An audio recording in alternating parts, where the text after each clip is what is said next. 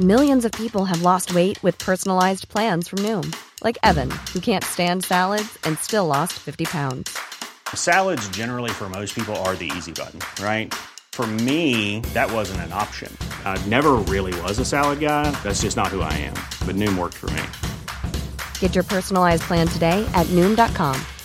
Real Noom user compensated to provide their story. In four weeks, the typical Noom user can expect to lose one to two pounds per week. Individual results may vary. Les amis, bienvenue, j'espère que vous allez tous très bien, très très content de vous retrouver pour cette nouvelle vidéo. On est réunis avec Stan et aujourd'hui la question elle est assez euh, coriace. C'est une petite projection. Stan, j'espère que tout roule pour toi, que tu as sorti ta meilleure boule de cristal là parce qu'on s'apprête à faire un, petit exercice de divination qui va être très cool. Mais ouais, euh, j'espère que tout va bien pour toi et que tu es en forme. Euh, Qu'est-ce que tu nous racontes? Ah, mec, euh, tranquille, hein, moi je sais pas dans euh, quel délire. Juste... En fait, Ouais. euh, qu'est-ce qui t'a piqué cette semaine en fait pour que tu sois là et dans des projections du futur? Nous, on est là déjà en train. de- Déjà, on a des problèmes à savoir qu'est-ce qui va se passer durant ce mercato? Tu vois, le gars, il m'envoie un message pour me dire Ouais, Stan, moi cette semaine, j'ai envie de parler de ce qui va se passer dans 7-8 ans. Nostradamus. Ouais, ouais, on, se- on projette un peu, on se projette un peu, mais mais il y a des trucs à dire. En fait, je sais pas pourquoi je pensais à ça. Peut-être que euh, je réfléchissais. Ouais, j'ai posé une question sur Twitter en mode euh, les demi-finalistes de Ligue des Champions de l'année prochaine. Qui est-ce que ce sera? Parfois, j'essaie de réfléchir à, des petites questions comme ça, euh, et, quand on regarde celle de cette année, je pense pas grand monde aurait prédit que ce serait ça cette saison-ci. Donc, bref. Petite, euh, petit exercice de projection et pour rendre le truc un peu plus épicé et comme on est vraiment sur un sujet assez freestyle là, j'ai pas préparé grand chose. Disons que l'idée avec Stan, on s'est dit, ce serait euh, chacun prépare euh, genre 3-4 questions ou 4-5 questions ou quoi, euh, qui pose à l'autre. Et comme ça, on réfléchit un petit peu en live et on, improvise un petit peu.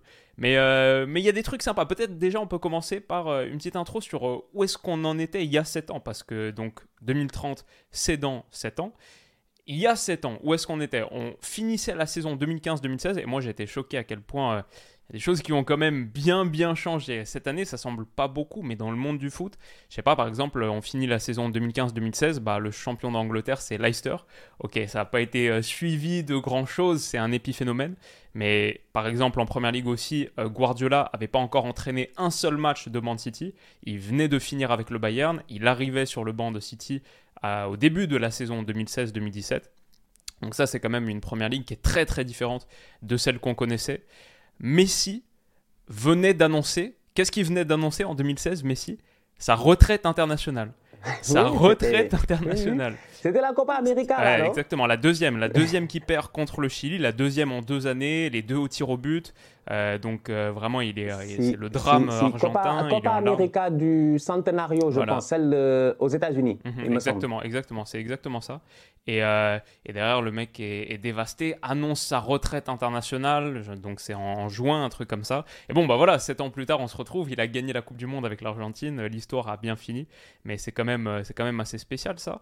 Ronaldo de son côté, lui, euh, bah pas de problème. 2016, c'est peut-être l'été 2016, c'est peut-être le pic de Oui. sa life, le mec. hein. Il vient de faire le doublé Ligue des Champions Euro, donc euh, lui, c'est un truc euh, to- totalement différent. Mais c'est dingue de se dire que voilà, là, 7 ans plus tard, bah, Messi il a gagné la Coupe du Monde, mais aussi les deux, ça se trouve, on se reparle dans quelques semaines.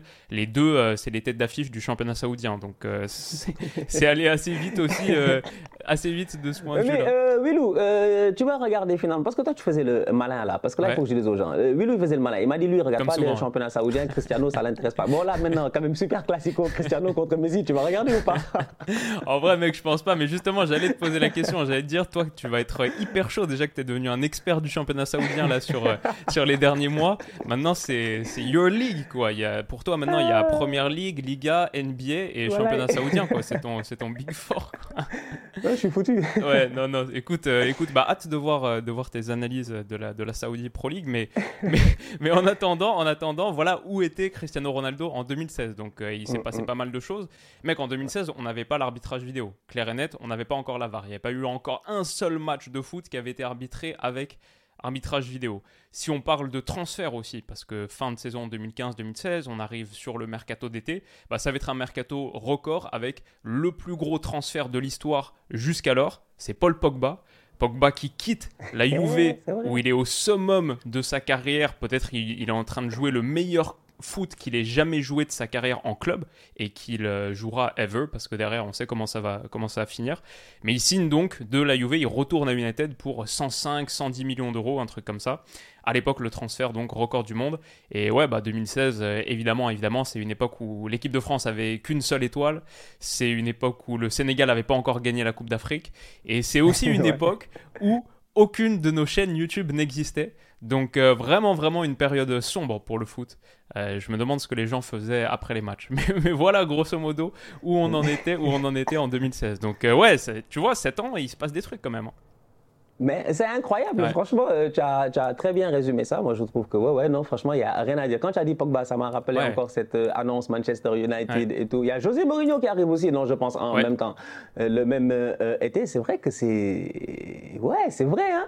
Mais c'est incroyable, il s'est passé énormément de choses durant ces sept dernières années. Moi, je me rappelle en 2016, en 2016. Alors moi, je gradue de l'université en 2013, euh, 2000, c'est ça, euh, juin 2013.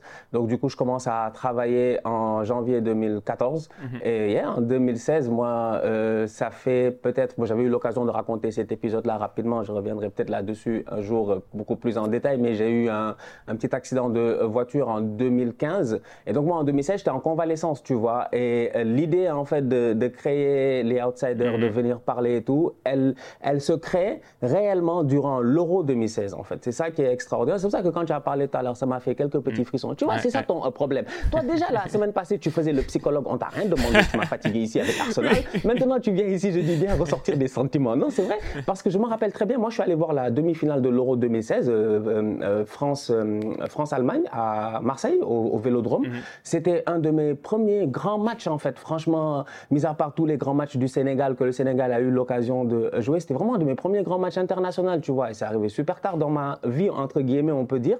Et à ce moment-là, je regarde et je me dis, non, c'est trop beau, en fait, le, le, football. J'ai dit, moi, c'est ça que j'aimerais faire dans ma vie. Je sais pas, aller regarder des matchs de foot et puis en parler. Et j'en parle à mon beau-frère et puis il me fait, euh, et puis mes amis et tout, ils me font, ouais, mais écoute, tu devrais créer une chaîne. Et je pense que c'est en octobre 2016 que je Ouais, je, crois septembre, fin septembre, 2016. Si je suis allé checker euh, du côté de ta chaîne pour être, euh, pour être factuel et ouais, il me semble que Exactement. Donc c'est pour dire à quel point effectivement les années sont euh, passées et pour moi tu as fait un très très bon résumé. Puis aujourd'hui on en est là et ouais ouais ouais non franchement il s'est passé beaucoup de choses. Maintenant il va se passer quoi en 2030 C'est ça le, ah, problème. Voilà voilà exactement. C'est ça le gros problème en fait. Tu vois moi tu m'as dit de préparer des questions. mon gars moi je suis je je suis prêt. Et d'ailleurs, en passant, j'ai envie d'aller directement dans le vif du euh, euh, sujet. Euh, tu as parlé de la Première Ligue, tu vois. moi, je vois l'évolution du football aujourd'hui. Tu as parlé de la Première Ligue tout à l'heure. Elle a beaucoup changé, c'est vrai. En sept ans, on est passé de Leicester champion à un Guardiola qui arrive, à un Guardiola qui arrive la première année tranquille, posé, il prend ses repères. Dès la deuxième année, c'est fini, c'est réglé.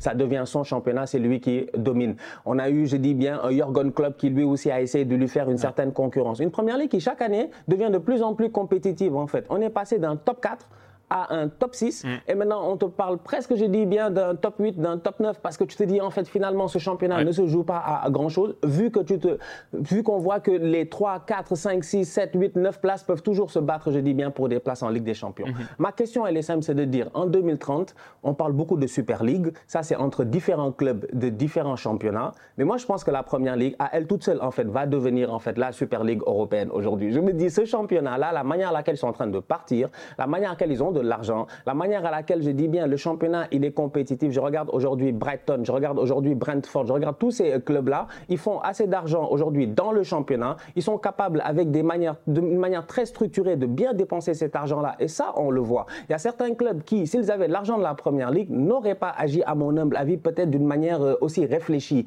Quand tu vois le travail qui est fait à Brighton durant toutes ces années, tu vois que eux, en fait, ils aspirent à essayer de pousser, de pousser et de venir titiller peut-être cette sixième, cette cinquième place, cette quatrième place. Donc moi, je me projette dans les années futures en me disant que ce championnat-là devient de plus en plus dur et je me dis, je pense que dans sept ans, la première ligue devient à elle toute seule une super ligue et les autres championnats, pour moi, auront un problème et c'est là où vient ma question. Comment s'en sortent les autres championnats? Le Barça, euh, je parle des gros mm, clubs, mm, mm. le Barça, le Real, le Bayern, les gros clubs italiens qui aujourd'hui encore attirent des joueurs grâce à leur standing. Bellingham, il va au Real, peut-être pourquoi? Parce que c'est le Real, on est d'accord. Mais dans quelques années, il se pourrait que ce championnat se suffise à lui tout seul. Bref, Hmm. c'est assez complexe. hein. Je ne sais pas si c'est clair. Ouais, non, non, totalement, totalement. Ça me fait penser un peu euh, quelle serait mais- la, la reconfiguration de l'échiquier du foot européen. Si la Première Ligue continue à avoir cette ascension, et tu as totalement raison quand tu parles de Super League, dans le sens où, pour moi, là où la Première Ligue, elle me fait penser grave à la NBA, c'est que c'est le produit qui est plus fort que tout, et n'importe quel club a des joueurs intéressants. C'est pareil en NBA, n'importe quel club a un ou deux joueurs que, sur lesquels que tu as envie de surveiller, qui sont un peu des stars ou des stars à leur niveau. Bah, en Première Ligue, tu regardes euh, les derniers de championnat, même, euh, bah voilà, justement, quand on parle de l'évolution depuis 2016, Leicester, ils étaient champions, aujourd'hui, ils sont 18e, mais c'est pas grave, il y a quand même des joueurs que tu as grave envie de voir, et James Madison, qui est un top joueur, donc en fait, ça pour moi, c'est... le- Ouais, voilà, ça? c'est le côté Première Ligue. Ça c'est le côté Première Ligue où il y a des, y a des histoires, il y a de, euh, bah, genre des gros publics à chaque match aussi parce que ça bouillonne, parce que c'est le foot anglais. Et il y a des top top joueurs et il y a des dizaines de millions d'euros qui sont dépensés à chaque fois. En Première Ligue aujourd'hui, si tu fais un mercato euh, pour n'importe quel club, si tu fais un mercato à moins de 70-80 millions d'euros de dépenses, c'est un très petit mercato, c'est un très petit mercato. Alors qu'aujourd'hui, en France, en Ligue 1, combien de clubs peuvent dépenser 70-80 millions d'euros sur un mercato?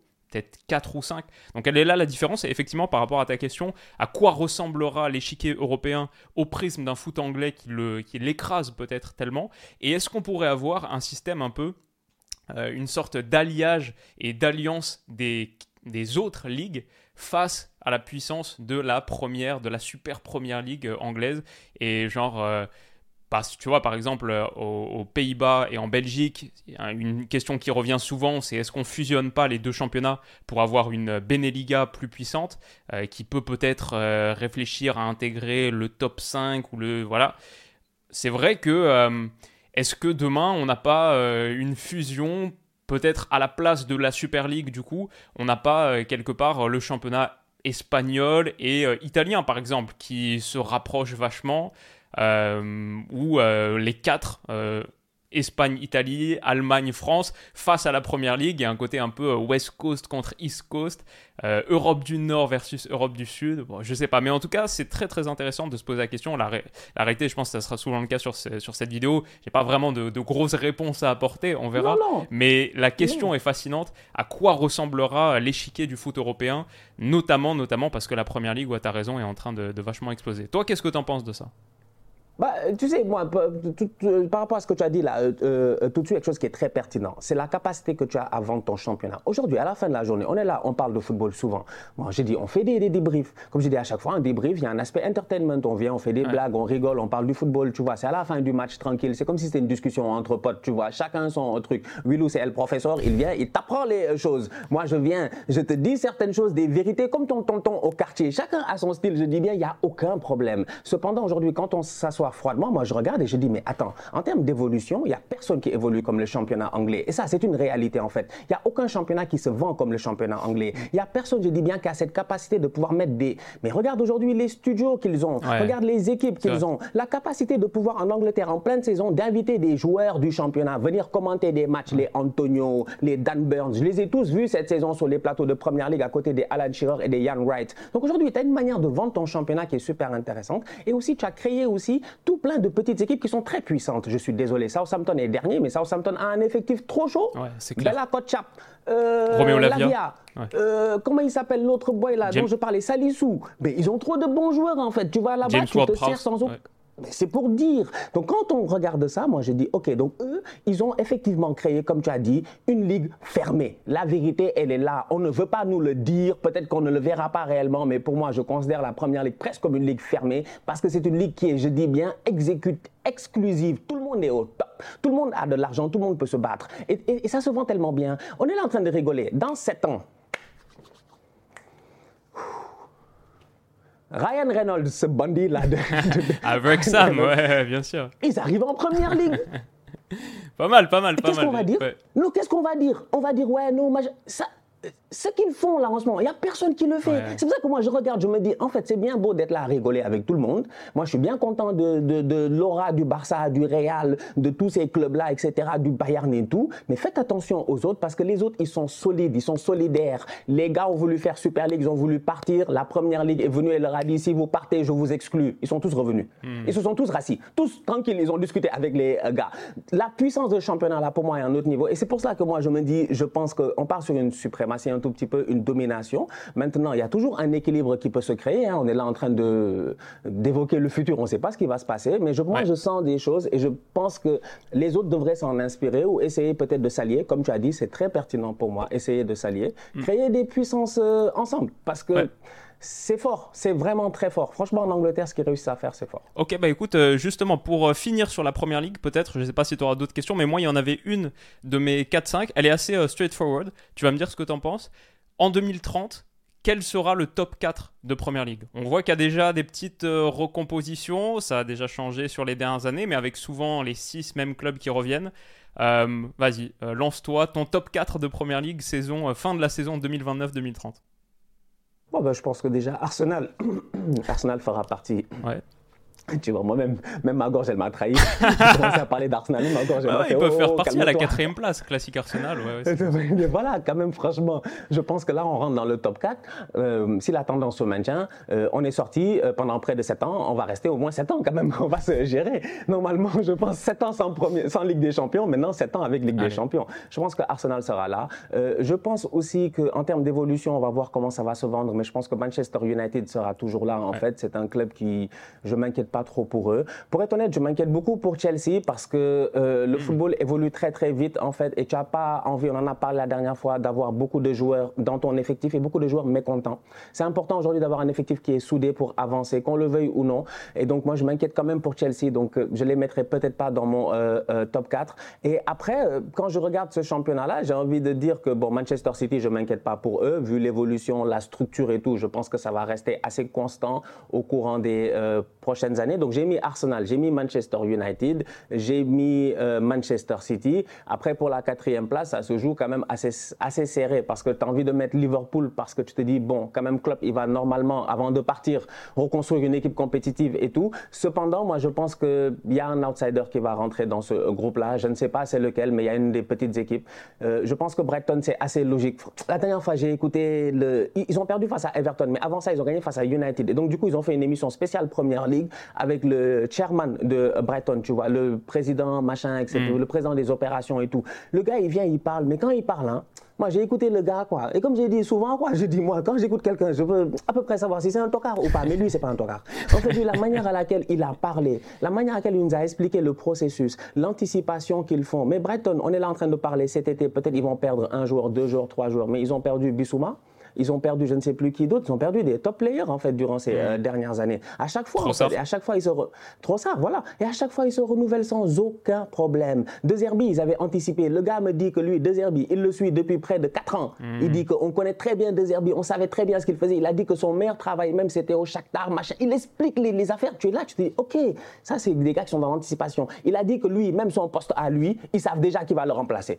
C'est là où je me suis dit non, le tonton là en fait, lui, il faut faire attention à lui. Donc c'est pour dire, je pense que quand on parle de cette Super Ligue-là du futur, moi, je pense qu'il y a pas mal de clubs qui peuvent venir. Mais bon, je ne mouillerai pas pour le quatrième, mais je pense que Arsenal, City et United, c'est trois clubs qui, normalement, en 2030, devraient encore être là. Ok, pas mal. Moi, mon, mon, top 4, c'est euh, j'enlève Man City et j'enlève Liverpool. En fait, je me dis que ils ont tellement dominé avec Guardiola Klopp et dans 7 ans, euh, Guardiola, il aura 59 ans. Moi, j'ai souvent entendu parler Guardiola dire Oh, c'est peut-être une de mes dernières saisons et tout. Moi, pour moi, il n'y a rien qui me dit que Guardiola, à 59 ans, il sera encore un entraîneur de foot. Et Klopp, il aura 63. Je trouve qu'il commence déjà à un peu prendre de l'âge. On voit qu'il a été euh, très éprouvé par cette saison.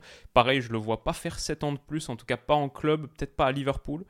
Et euh, je me dis, des clubs qui ont été aussi dépendants d'un entraîneur figure forte, figure de proue du projet, qui les a tellement euh, amenés haut, ça me fait un peu penser au United, toute proportion gardée, toute proportion gardée mais au United post-Ferguson. Et euh, City-Liverpool, ouais, moi je les, je les sors de mon top 4 aussi parce qu'il y a beaucoup de, beaucoup de compétition, de concurrence. Et Mhm. bref, je me suis. euh, voilà, c'est, on verra, on, rendez-vous dans 7 ans, hein, on verra. Mais mon top 4 de Premier League 2030, c'est United champion parce que je pense que United. Carrément, toi tu as dit Ouais. champion. Moi, je les ai fait dans l'ordre, je les ai fait dans l'ordre. Je me mouille totalement et je mets United champion parce que, euh, bon, déjà, ils vont peut-être être rachetés cet été, avoir encore plus Ouais. d'argent. Je crois que financièrement, Mhm, mhm. le club, euh, il reste euh, très très attractif pour des investisseurs et euh, peut-être que c'est c'est their time. voilà, c'est le foot, c'est des cycles. On verra. United, je mets deuxième Newcastle parce que eux aussi, niveau argent et stabilité, euh, croissance du projet, je pense qu'ils peuvent passer encore deux ou trois vitesses supplémentaires. Finalement, quand on regarde, c'est intéressant parce que City, il y a 7 ans, ils avaient déjà été champions, oui, c'est vrai, une fois, mais si tu remontes encore quelques années en plus, c'était un club qui sortait de nulle part, un peu comme Newcastle, limite moins que Newcastle. Limite, J'avais même Newcastle, oublié Newcastle. plus d'histoire. Oublié les Ouais, ouais. Là, c'est vrai, hein, Ouais. c'est vrai. Donc franchement, euh, les petits Magpies, Euh, ouais. Deuxième pour moi. Troisième. Chelsea, parce que je pense que la page Todd Bowley sera tournée. Alors après, peut-être que euh, Mudryk et Enzo Fernandez seront encore au club hein, en 2030, parce que leur contrat, il est quoi jusqu'en 2031, donc, euh, donc tranquille. Mais euh, non, je pense qu'ils auront suffisamment de surface financière. Et euh, si je dois me projeter, je pense que je pense qu'ils auront les ressources et ils ont toujours, euh, ils sont souvent en vrai dans le top 4 malgré les périodes d'instabilité, ils y retournent un petit peu tout le temps.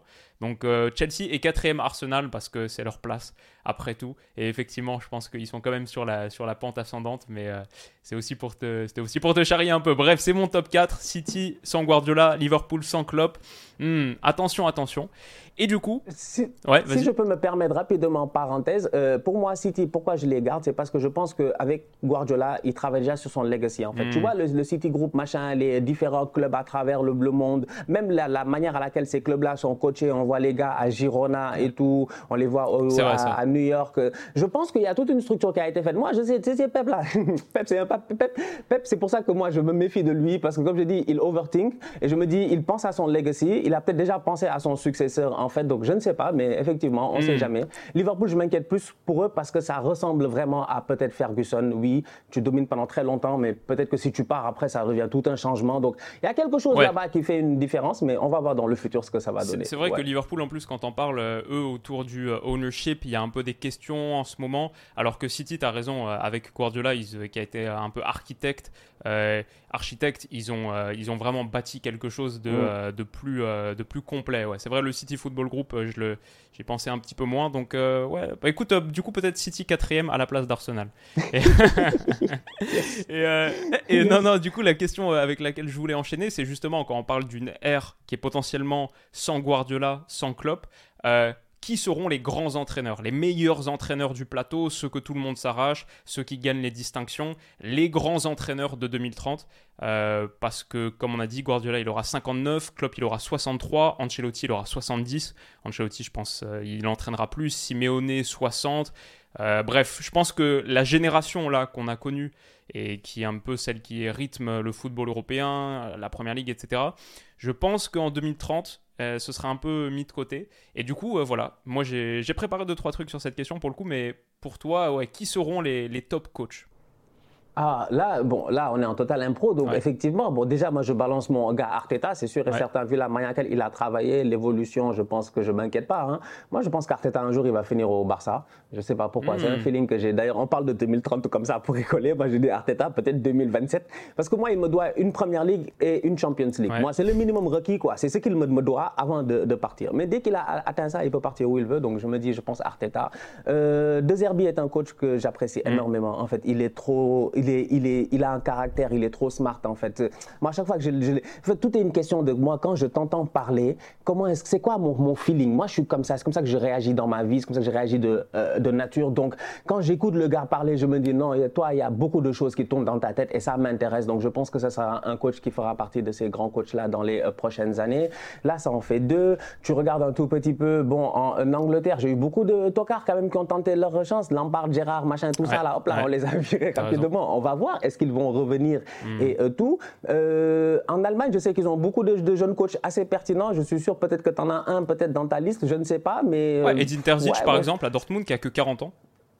Tu vois, de Nagelsmann, je pense aussi, il 35, fera partie ouais. peut-être, euh, ouais, il fera partie de ces grands coachs du futur là, parce que c'est quelqu'un qui très très jeune aura fait des erreurs, très très jeune va apprendre et rapidement va, euh, j'ai envie de dire, sa, sa personnalité va peut-être plus Mhm. cadrer avec certains euh, certains vétérans dans certains vestiaires et tout. Il a plein de choses à apprendre, le Nagelsmann, malgré Ouais. tout son talent. Donc, euh, ouais, moi j'ai envie de dire ça. hein, c'est vraiment eux que je que je vois. Pas mal, ouais, ouais, peut- bien.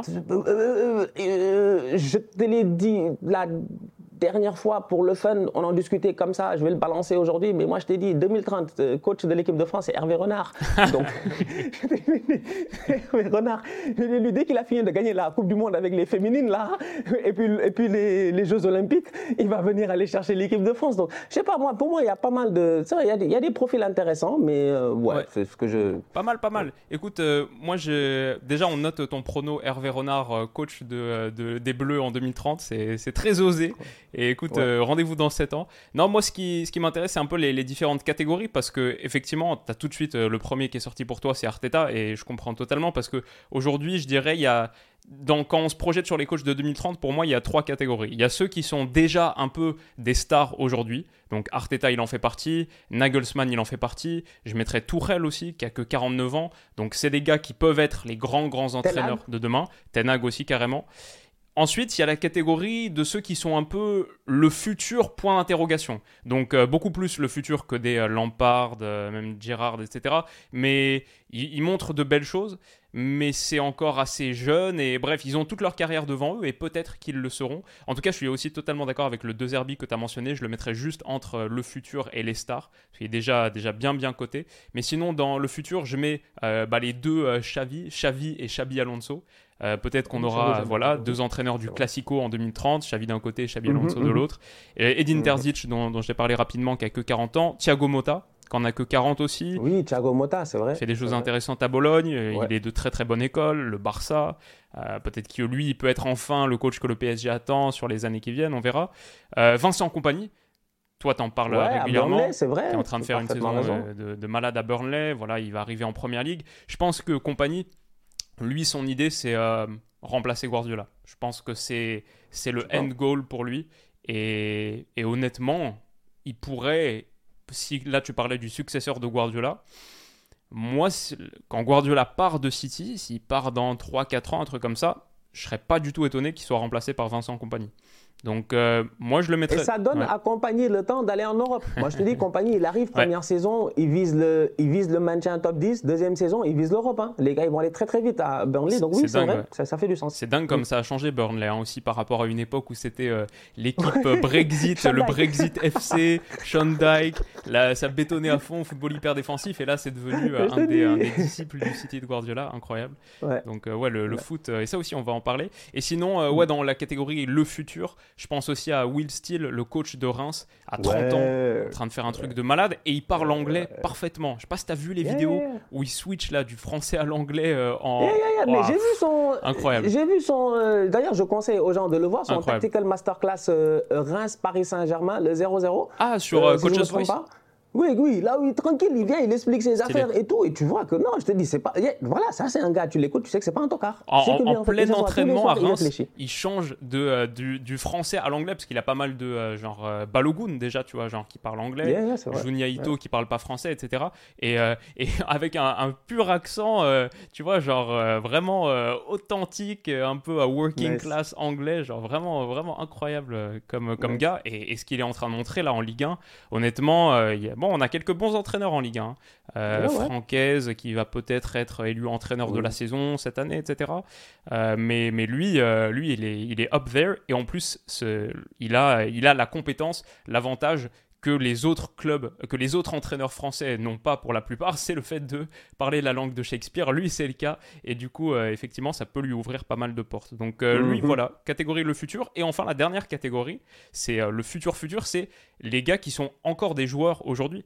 Parce que la réalité, c'est que dans 7 ans, on aura plein d'entraîneurs qui n'ont pas encore entraîné un seul match professionnel pour l'instant, qui sont encore des joueurs aujourd'hui en train de finir leur carrière. Récemment, on a parlé ensemble de Gundogan, de Kevin De Bruyne, euh, mais mhm. peut-être euh, Busquets aussi. Genre Gundo, il aura 40 ans en 2030, euh, De Bruyne 39, Busquets 42, Ronaldo, Messi peut-être. Je ne sais pas si je les vois trop entraîneurs, non, eux. Non, non, non, non, oublie mm. ça. Non, non, non, non, non, non, non, non. Non, l'autre, il est dans le business, tu vois. L'autre, il a des hôtels, il a trop de choses à gérer, tu vois. Lui, lui, lui déjà, il peut pas. L'autre tonton, on sait très bien que dès qu'il a fini le football, il va faire barbecue chorizo avec Arturo Vidal et puis tous les, les, les copains lui laisse tomber. Alors là, ça c'est ça c'est deux gouttes. Ils ont juré, ils vont plus jamais retoucher. Ça c'est ton prono 2030 que tu eh, places avec certitude. Mais s'il revient coach, mais c'est pour flopper comme Maradona, il va nous fatiguer. Il va nous fatiguer, franchement. Il va venir là-bas, il va, il, va, il va nous fatiguer. Non, non, non, non, non, non, non, pardon, pardon. Cristiano aussi, pardon. Les deux là, c'est des cas, moi, je pense, à part. Après, tout est possible dans la vie, mais ça m'étonnerait, tu vois. Par rapport à, par rapport à la jeunesse, euh, peut-être un, un dernier point là-dessus. Ma question, c'était aussi, est-ce que le Ballon d'Or 2030, ce sera un gars qu'on connaît aujourd'hui ou un gars qu'on connaît pas encore du tout Parce que juste pour euh, oh. resituer un petit peu le truc, euh, le Ballon d'Or 2023 là, s'il est effectivement donné à Léo Messi, bon bah Léo Messi, pas de souci, on le connaissait bien en 2016, ok. Euh, s'il est donné à, je sais pas, Kevin De Bruyne par exemple, bon Kevin De Bruyne on le connaissait bien en 2016 aussi, il venait de signer le transfert, un gros gros transfert, 60 millions pour aller à Man City, etc. Euh, mais par exemple, s'il est donné à Erling Haaland, le Ballon d'Or 2023, Haaland en 2015-2016, il jouait avec la réserve de Brineux et il était plutôt concentré sur son, son enregistrement de, de Kigojo avec, les, avec les Flow Kings là.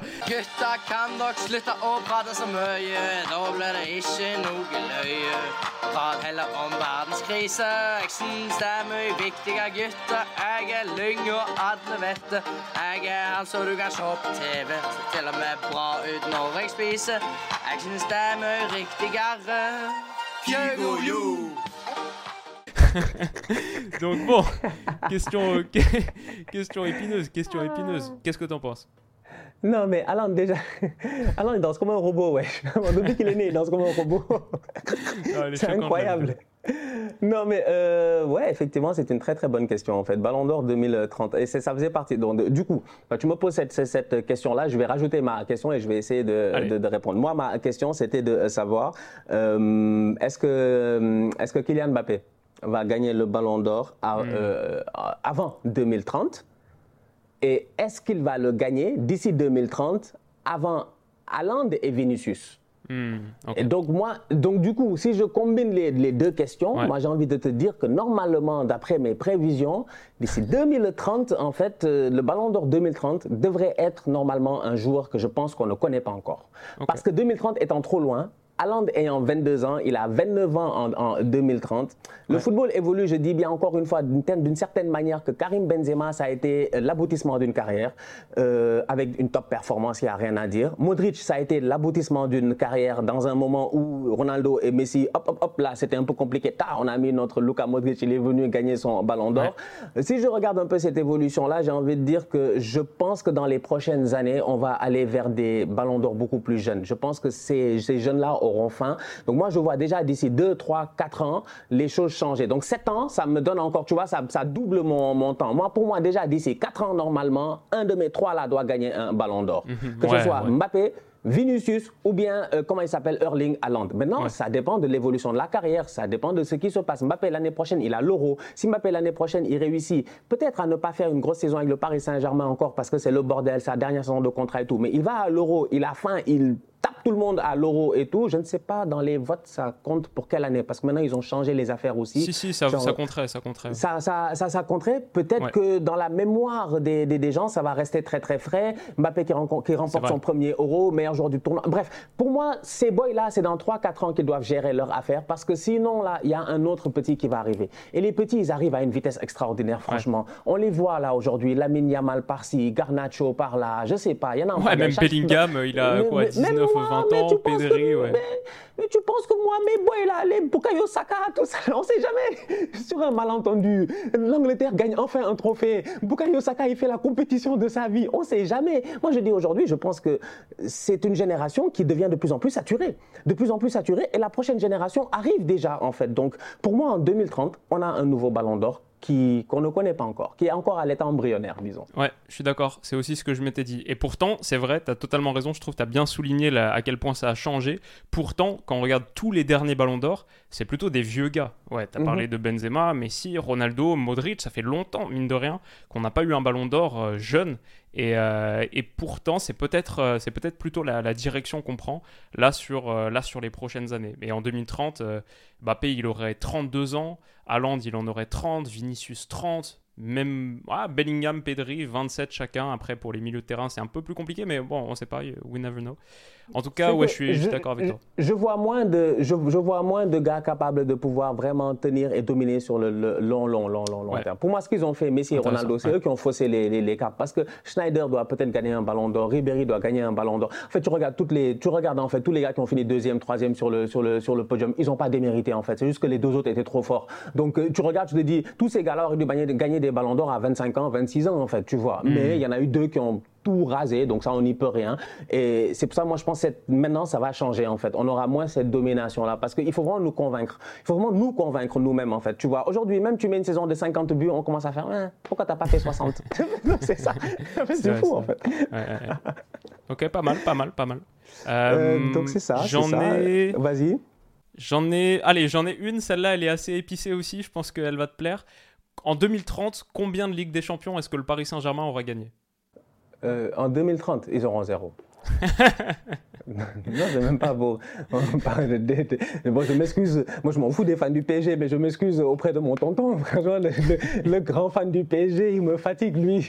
Mais non, zéro, franchement. Déjà, là, l'année prochaine, Mbappé, on ne sait pas ce qui va se passer. Messi, il va partir. Verratti, machin, je sais pas. Il y a tout un changement qui va se faire. Kylian, il va se retrouver seul. Donc, soit c'est l'année extraordinaire, exceptionnelle, c'est-à-dire que tu as peut-être un grand coach qui arrive, qui réussit à faire le truc, il gagne sur une saison, ok Peut-être, mais bon, c'est tellement dur parce que nous tous, on sait que tout le monde va se rebattre l'année prochaine.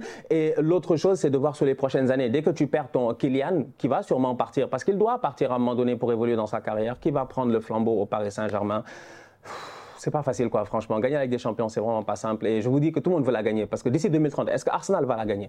Tout le monde veut la, veut, la gagner, quoi, tu vois. Et je me vois pas, moi, Arsenal moins fort que le PSG l'année prochaine. Franchement, c'est bah, vrai que. donc c'est pour dire. il reste quoi Il reste 2024, 2025, 2026, 2027, 2028, 2029, 2030. Ouais, cette année. C'est pas beaucoup, ouais, t'as raison. La, la, concurrence, la concurrence est rude. Écoute, moi, eh, sur ce. Ouais, le Real va enchaîner, en fait. Tu vas voir Vinicius, Oui, c'est vrai qu'il y en a déjà 4 pour le Real sur les 7. Donc, c'est clair, c'est clair. Bon, écoute, et, City, on n'a toujours pas gagné. Donc, euh, donc ouais, euh, ça, va être, ça va être costaud. Moi, ce que je me dis avec le Paris Saint-Germain, c'est que d'un côté, je vois. Euh, un problème structurel avec le fait que le PSG évolue en Ligue 1. On a beau euh, invoquer plein d'argumentaires et ils sont vrais, c'est pas la seule raison pour laquelle le Paris Saint-Germain gagne pas la Ligue des Champions, mais je trouve qu'en général c'est trop dur de miser sur les clubs français parce que euh, de fait, 7 ans plus tôt, on était exactement à la même place où on est aujourd'hui. Ça se trouve, on a régressé. On était cinquième championnat majeur. On l'est encore, mais la marge, elle s'est vachement réduite par rapport ah au sixième derrière. Et en vrai, on était meilleur en compétition européenne sur 2015, 2016, 2016, 2017, etc. que là, euh, actuellement, sur la saison 2022-2023. Donc, euh, je pense que c'est important pour le succès européen d'avoir ce championnat. Pour l'instant, les Qataris n'ont pas montré de, top qualité de management. Je crois que c'est un euphémisme de le dire. Donc, euh, il n'y a rien qui nous rassure aussi par rapport à l'avenir. La comparaison, par exemple, avec le City Group et avec la, gestion des Emiratis à City, c'est le jour et la nuit là-dessus. Donc, c'est vrai, pas trop rassurant pour le futur. En même temps, en même temps, j'ai aussi la sensation que sur les années qui viennent, le projet il va changer vraiment. Genre là, Messi va partir. On parle aussi de Neymar que ça essaye de pousser vers la sortie. Euh, je pense que le PSG va prendre une nouvelle direction, peut-être sans Nasser aussi. Peut-être que ça va recomposer totalement euh, l'état-major. Peut-être qu'il va y avoir de gros gros changements structurels par rapport à ça. Et s'il y a changement, je suis un peu plus optimiste parce que le PSG sportivement, ils ont quasiment rien réussi euh, d'important depuis le rachat. Gagner la Ligue 1, c'est pas vraiment un achievement quand tu es euh, sponsoré par un, par un État, donc ça, comme on le sait. Ils n'ont pas acquis grand-chose sportivement. Par contre, ce qu'ils ont bâti euh, commercialement comme club, ça veut dire qu'ils vont rester très attractifs pour des investisseurs. Finalement, le PSG, c'est devenu un blue chip du football, malgré le fait que sportivement, il soit encore loin de la Ligue des Champions. Et même, même malgré tout ça, même malgré cette période très compliquée, ils ont quand même fait une finale. un peu, euh, voilà, une période Covid, etc. Mais ils ont quand même fait une finale et ils étaient à un but euh, de euh, peut-être battre le Bayern et d'aller prendre cette Ligue des Champions, un face-à-face de Mbappé contre Neuer. Donc même avec ça, ils n'étaient pas si loin, si loin.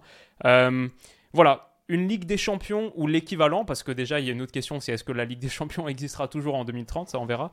mais moi je vais être un petit peu plus optimiste, mais je crois que je le dois aussi à, ma communauté, et je vais dire une, une Ligue des Champions pour le PSG d'ici 2030, ou, ou l'équivalent, une C1 quoi, mais ça va forcément passer par de gros gros changements structurels et un changement de stratégie sportive.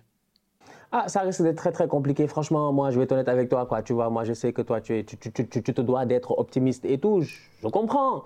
Voilà, voilà. Il y a beaucoup de gens qui vont regarder cette vidéo qui sont fans du PSG. Mais d'un côté, moi, j'ai envie de leur dire aussi, voilà, de ne pas faire la politique de l'autruche, de ne pas essayer de se mettre sa tête dans le sable, de ne pas regarder la vérité en face parce que c'est le futur, moi, qui me stresse, tu vois. Quand tu vois, tu m'as dit effectivement, tu as dit un truc très pertinent. Il y a sept ans, on était où?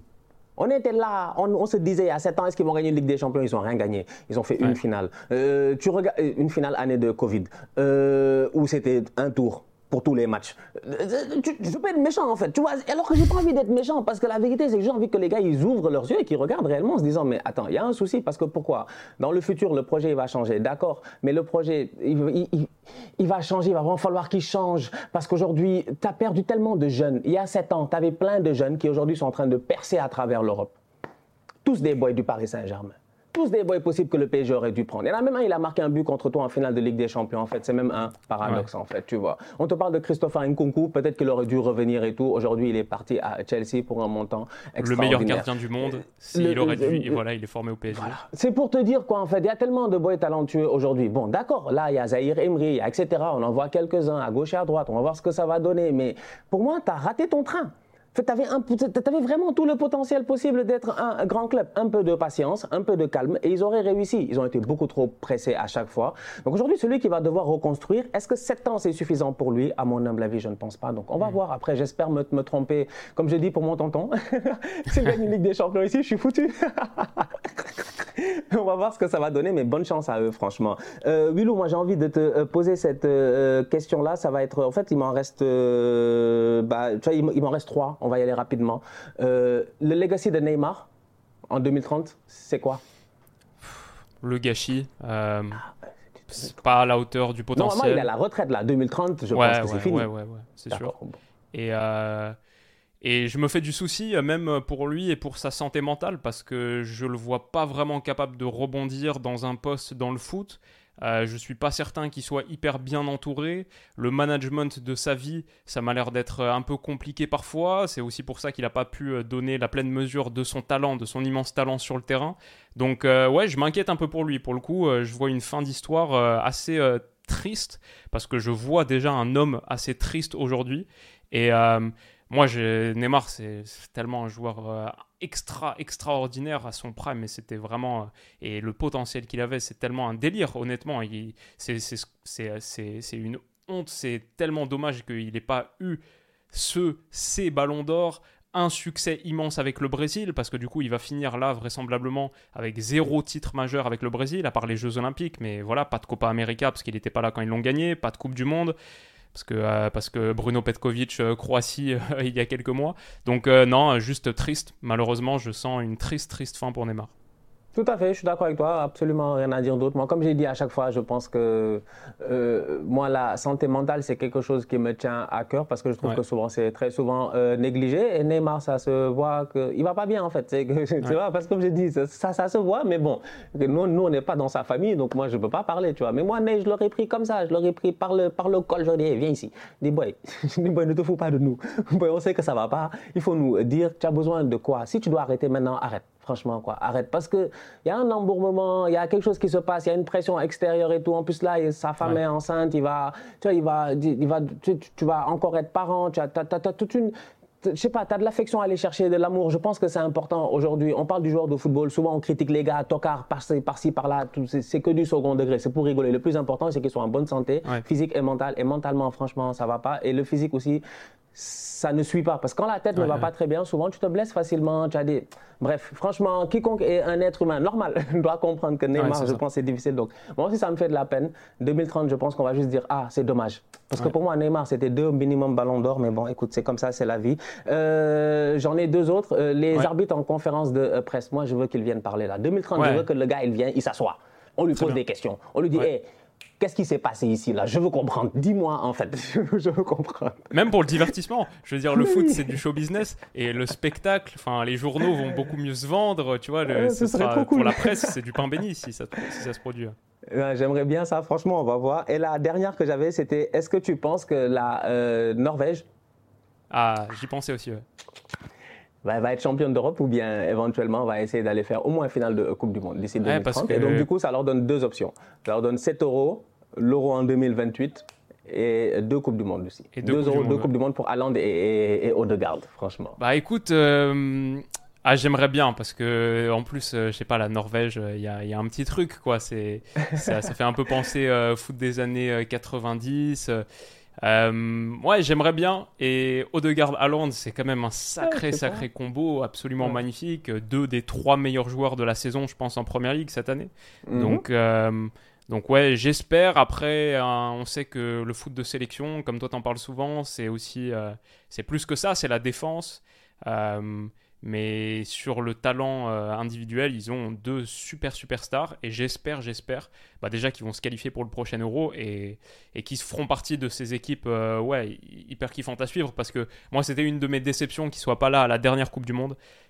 Erling Haaland en train de faire ce début de saison fantastique à City, c'était dommage de pas le voir là à la Coupe du Monde. Après, ça lui a peut-être permis d'être aussi performant là sur cette fin de mhm. saison. Mais ouais, j'espère, j'espère pour la Norvège. Toi, comment tu le sens?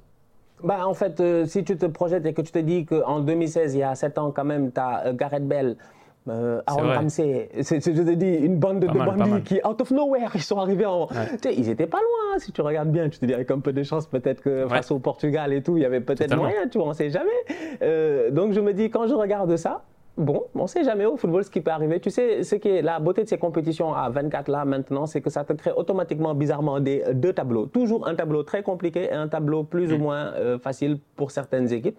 Je me dis, on ne sait jamais, avec un peu de chance, les Norvégiens peuvent être même des 7 euros aussi sur un tableau assez intéressant. Et puis, et puis, et puis l'euro, par rapport à la Coupe du Monde, où c'est euh, la Coupe du Monde, c'est quoi? C'est les sept mêmes pays qui la gagnent depuis sa création. Mhm. Pour le coup, l'Euro, on a eu des belles, belles surprises. 92 le Danemark, 2004 la Grèce. Donc mhm. euh, c'est une compétition qui est beaucoup plus euh, ouverte. certains disent difficile à gagner, mais le palmarès montre que c'est très ouvert et qu'on a parfois des, des choses qu'on n'avait pas du tout anticipées. Donc ouais, pas mal sur la Norvège. Moi, j'ai juste des petits trucs bonus comme ça. C'est, j'ai vraiment pas de réponse là-dessus, mais c'est des, questions qui m'intéressent. Déjà, c'est est-ce qu'une règle majeure du foot va changer? Parce que quand on, rembobine, pareil, quand on remonte un petit peu le temps, il y a 7 ans, on n'avait pas d'arbitrage vidéo, mais on avait aussi 3 changements maximum. Sur les 6 mètres, le ballon, il devait forcément sortir de la surface de réparation, et du coup, ça faisait beaucoup plus de gelons. On avait beaucoup moins de relance, euh, voilà, euh, au sol euh, et construite depuis l'arrière-base. L'engagement, euh, c'était euh, toujours, euh, il devait forcément se faire vers l'avant et en deux touches. Bon, ça, c'est pour le coup, c'est un truc un petit peu mineur. Mais on avait aussi quoi, le gardien, il devait rester sur ça. Il devait, le gardien, il y avait moins cette règle de, il doit avoir un pied sur la ligne de but au moment du penalty. Donc il y a eu pas mal de petits ajustements quand même sur les dernières années. Et moi, je me, il y a quand même une règle là Genre l'arbitrage vidéo, en 2016, ça n'existait pas encore, mais on en entendait parler. Ça arrivait un petit peu. Là, aujourd'hui, il y a une règle dont on entend parler, je trouve un petit peu de la même manière, c'est la durée d'un match. Est-ce que la durée d'un match, ça va changer?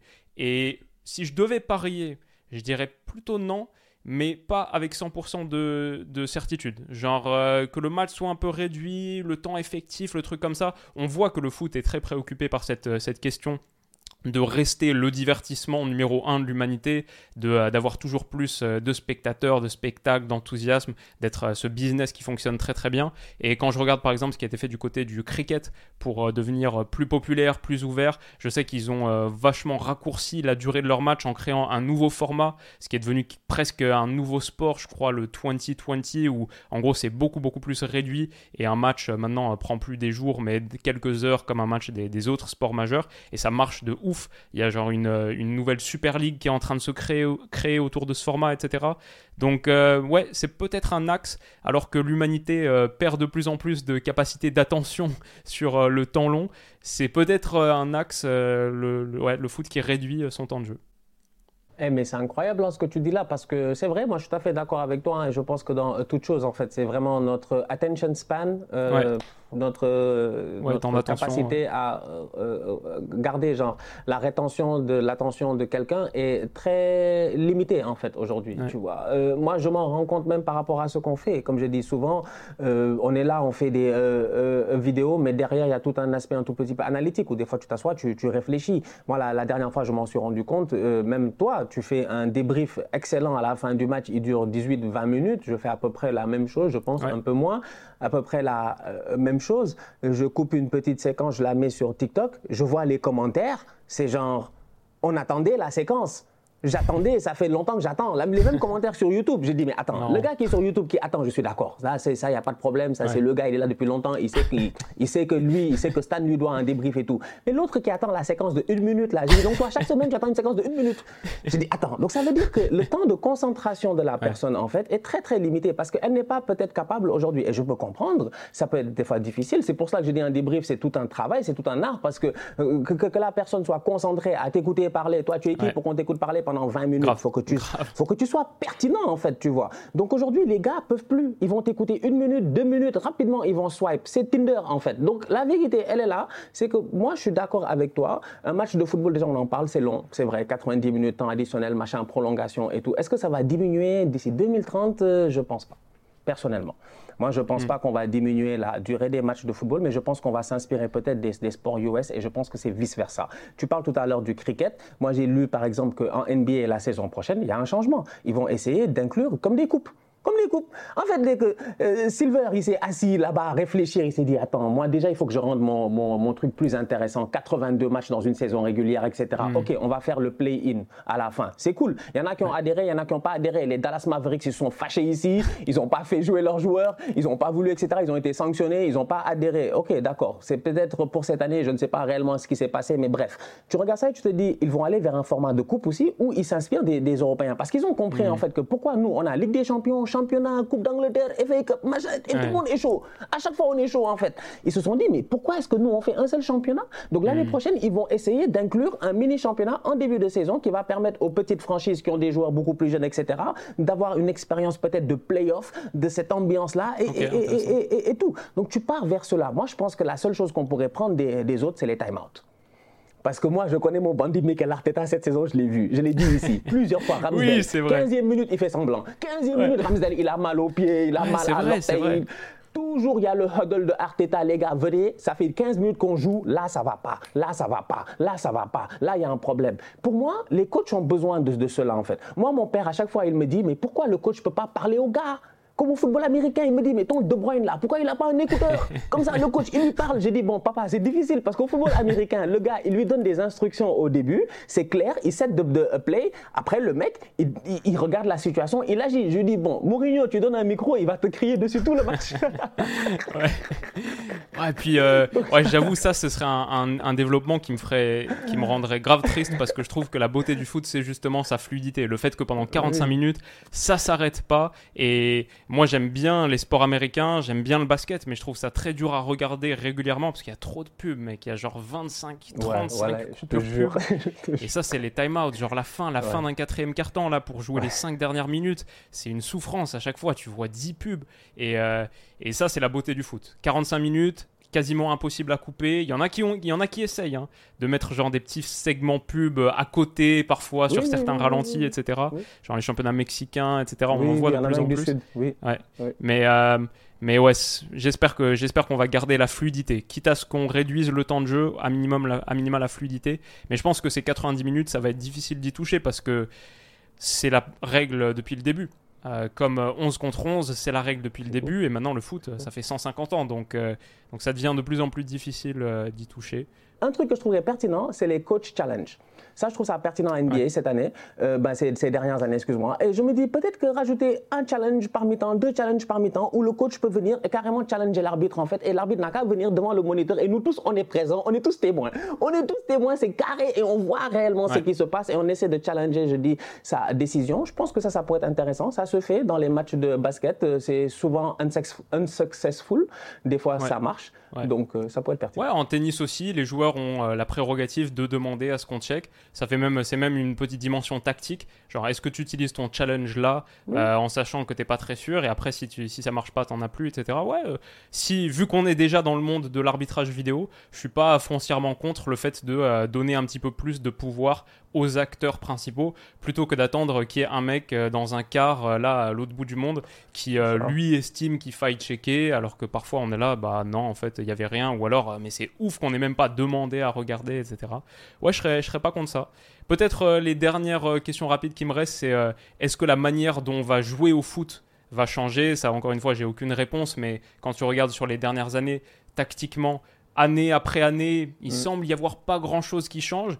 Et puis après, tu regardes un match d'il y a 10 ans et tu fais waouh, ça a tellement changé. Mhm. Genre, l'autre jour, je regardais finale de Ligue des Champions d'il y a 15 ans, la 2006. Je prépare une petite vidéo là-dessus, justement, euh, que tu connais bien.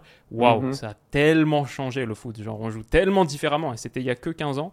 Donc, euh, je sais pas, le rôle des latéraux, par exemple, il a beaucoup changé sur les dernières années. Est-ce que dans, en 2030, on aura, je vois que là, deux Herbie, tu vois, il y a même euh, Guardiola s'en inspire pas mal sur les sorties de balles, en fixant encore plus, en étant, euh, en construisant dans ta propre moitié pour ensuite aller lancer un attaquant rapide. Euh, peut-être qu'on va aller de plus en plus vers du jeu direct, etc. Et la dernière question du coup qui, qui me passionne, qui me fascine, c'est est-ce qu'on fera toujours des vidéos sur YouTube? Est-ce qu'on sera toujours là? Ah ouais, la question que je m'y attendais même pas. Alors là, ça, je m'y attendais pas. ouh là là. Alors, Alors, bon, moi j'ai ma réponse, mais la tienne m'intéresse beaucoup. 2030, 7 ans. Je sais pas, Willou. Tu sais, l'évolution, moi, comme je dis à chaque fois, je suis dans une dans une constante réflexion de comment est-ce que le monde il va évoluer et comment est-ce que Stan tu peux t'adapter au monde et comment il va évoluer tout en gardant ton authenticité, ton style, etc., ta manière de faire, tu vois.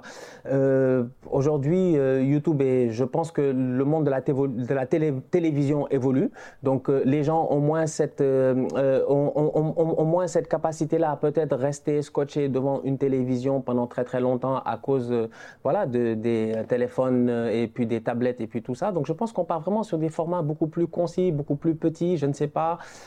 J'ai aucune idée en fait. Hein. J'ai envie de te dire oui.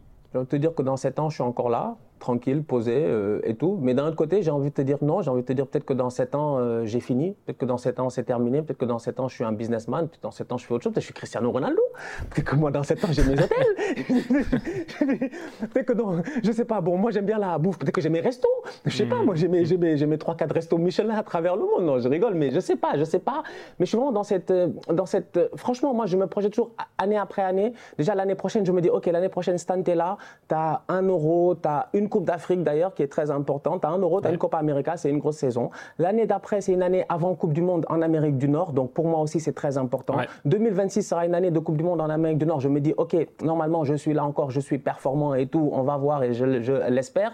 2030, etc. Et comme j'ai dit aussi, bon, une chose que j'ai jamais cachée aussi, c'est que moi, j'imagine, comme nous tous, je vise éventuellement le million d'abonnés. Quand je regarde mes projections, je me dis que je pense d'ici 4 ans, ça devrait se faire. Donc, euh, tu te dis, bon, pour moi, il n'y a pas de raison de partir. Je pense que je suis encore là pour 4-5 ans. Mais 7 ans, je sais pas. 7 ans, c'est peut-être le 2 ans de plus là qui me, me bug. Je sais pas. On va voir. On va voir ce que le, bon Dieu a pour moi euh, en truc. Et ouais, on va voir. 7 ans, c'est long. 7 ans, c'est long. Ouais, c'est long. 7 hein, ans, c'est un peu le mi-parcours pour nous. Bah, justement, toi, tu t'es lancé en 2016. Donc, si dans 7 ans on est encore là, ça voudra dire que cette vidéo c'était exactement le, point de mi-parcours euh, C'est fou, hein c'est ça qui est exceptionnel en fait, c'est de te dire ouais, ouais, ouais. donc ça aura fait ça, ça fera 14 ans. Waouh ouais, 14 ans, c'est des, des carrières. Ouais. non, c'est clair. Écoute, euh, moi j'ai moi j'ai envie de répondre oui euh, sans trop me poser de questions parce que j'aime trop YouTube. J'aime trop la flexibilité que ça offre. Je crois que je ça, ça, marche bien quand même, malgré le fait qu'il y ait des formats courts qui existent, qui prennent de la popularité. Moi, j'ai aussi entendu le, fait que euh, le médium euh, la- qui marche le mieux, le device qui marche le mieux, qui est en, en plus forte croissance sur YouTube, c'est euh, la télé. Les gens regardent de plus en plus YouTube sur leur smart TV, tu sais, avec l'application, etc. Donc ça veut dire qu'ils sont dans une posture de temps long. Enfin, je connais personne, ou alors ces gens-là sont des, ils sont fous, des gens qui regardent que des shorts, genre sur ta télé, t'imagines, genre tu fais Non, que t'enchaîner parfaitement des- raison. C'est vrai, mais même moi, je suis comme 60 ça. Moi, je consomme, je consomme beaucoup. Pareil, de- pareil. C'est vrai que j'ai le, je, en fait, c'est vrai que finalement, tu payes pour la télé, mais juste parce qu'il y a certains matchs et certains droits qui se passent à la télé. En fait, que j'ai un abonnement télé, mais la réalité, c'est si je faisais pas ce que je fais, j'aurais pas d'abonnement télé. Ouais, J'en ai pas besoin. J'en ai pas besoin. C'est vrai. euh, Donc euh, moi je vois ça et je vois aussi un monde dans... Moi j'ai j'ai déjà réfléchi à peut-être euh, arrêter, tu vois, arrêter de parler de foot, etc. Et en fait la réflexion à laquelle je reviens tout de suite c'est ouais mais si j'arrête de parler de foot, je vais toujours regarder les matchs en fait. Genre je vais Ouais, jamais dans ça. ma vie m'arrêter de regarder les matchs. Ouais. Donc euh, il y aura le match de Ligue des Champions, je vais le regarder. Et une fois que je l'aurai regardé, bah, j'aurai trop envie d'en parler en fait. Donc euh, enfin il n'y a aucun monde dans lequel j'arrête je crois de, euh, de réagir à ce qui s'est passé sur la planète foot. Donc a priori ça veut dire continuer à avoir une chaîne YouTube et, et on espère pour le plus longtemps possible. Non, je suis tout à fait d'accord avec toi. Bah, écoute, euh, c'est ce qu'on va souhaiter. hein. Et effectivement, c'est un point tellement pertinent. Dans tous les cas, tu vas regarder les, les matchs. Dans tous les cas, Bah ouais. ils vont t'énerver ou ils vont te faire plaisir. Ouais. Et dans tous les cas, tu vas en discuter avec quelqu'un. Donc, tant Ouais. qu'à y être, en fait, si ça, ça. fait 7 ans que tu le fais et que les gens y kiffent et ils trouvent ça pertinent, moi, j'ai envie de dire, ouais, il n'y a pas de raison d'arrêter ce plaisir-là. Donc, ouais, bah, écoute, rendez-vous dans 7 ans. On se donne Allez, ici tranquille, rendez-vous. En plus, 2030, ça va être une Coupe du Monde intéressante. Les Coupes du Monde De à ouf. trois pays, machin, tout ça. De ouf, de ouf. Ça va être, ça va être, ça va être une grosse année. Donc, ouais, rendez-vous dans 7 ans. Qui sait Écoute, en 2030, euh, on espère qu'on sera encore là et, euh, et peut-être qu'on pourra réagir à cette vidéo. Peut-être on fera, on fera une longue, longue vidéo où on posera celle-ci à être trop côté. drôle. Et euh, écoute, we'll see, we'll see. Shout out à, à le, au nous de, dans 7 ans. Si Yeah. vous regardez euh, ce petit segment-là, j'espère que, que tout va bien dans votre vie. Non, exactement, Stan. Franchement, Stan, gère-toi. hein. J'espère que tu n'as pas été un tocard. C'est sûr, tu as été un tocard, mais après, on peut être de bons, de bons tocards, de bons, C'est ça, exactement. de bons tocos. Exactement. Ok, ok. Eh oui. Bon, un dernier mot? Euh, non, c'est bon, je pense qu'on a fait le euh, tour. Ouais, hein. Franchement, là, tour, ouais. vraiment, on est parti en mode délire. hein. Là, c'est vraiment 2030. Là, je ne sais même pas ce qui va se passer, mais non, moi, je pense qu'on a tout fait. Euh, bah, la place aux, aux commentaires, I guess. Ouais. Euh, Vous, dites-nous ce que vous en pensez. 2030. Euh, J'avais juste peut-être rapidement, est-ce qu'un Ah. Africain gagnera une Coupe du Monde d'ici 2030 J'y ai pensé rapidement et je me suis dit non. Moi aussi. Je me suis dit non, je me suis dit, je pense que chez nous, ça marche beaucoup par, euh, par vague, en fait, et ça prend souvent beaucoup de temps, malheureusement. Donc, je ne sais pas est-ce que le temps va se réduire, mais je trouve que 7 ans, c'est encore très, très court pour que j'ai. Il en reste une que deux, quoi. qui- Voilà, c'est ça. Ça va aller très vite. Peut-être 2030 même. Peut-être si ça se joue en Afrique, un tout petit Ouais. peu Maroc, etc. Peut-être 2030 même. Mais sinon, je vois ça encore dans quelques années avec une autre génération et tout. Donc, pas. Écoute, we'll be there. Rendez-vous, rendez-vous dans 7 ans. Et euh, ouais, je crois qu'on a passé un bon moment parce que c'est officiellement la vidéo la plus longue de l'histoire de la chaîne. Donc euh, les amis, on espère que ça vous a plu, que c'était pas trop long. Euh, Dites-nous tout, faites-nous part de vos impressions en commentaire. Là, je, pensais à plein de questions en faisant cette vidéo, mais j'étais là presque frustré de toutes, les, toutes les autres questions auxquelles je suis pas en train de penser et qui sont encore plus intéressantes. Donc posez-les-vous en commentaire, répondez-y. Et on se retrouve très très vite pour la suite. Prenez soin de vous, passez une excellente journée. Et on se dit à bientôt, plus tôt que dans 7 ans. On se dit à très bientôt. Bisous.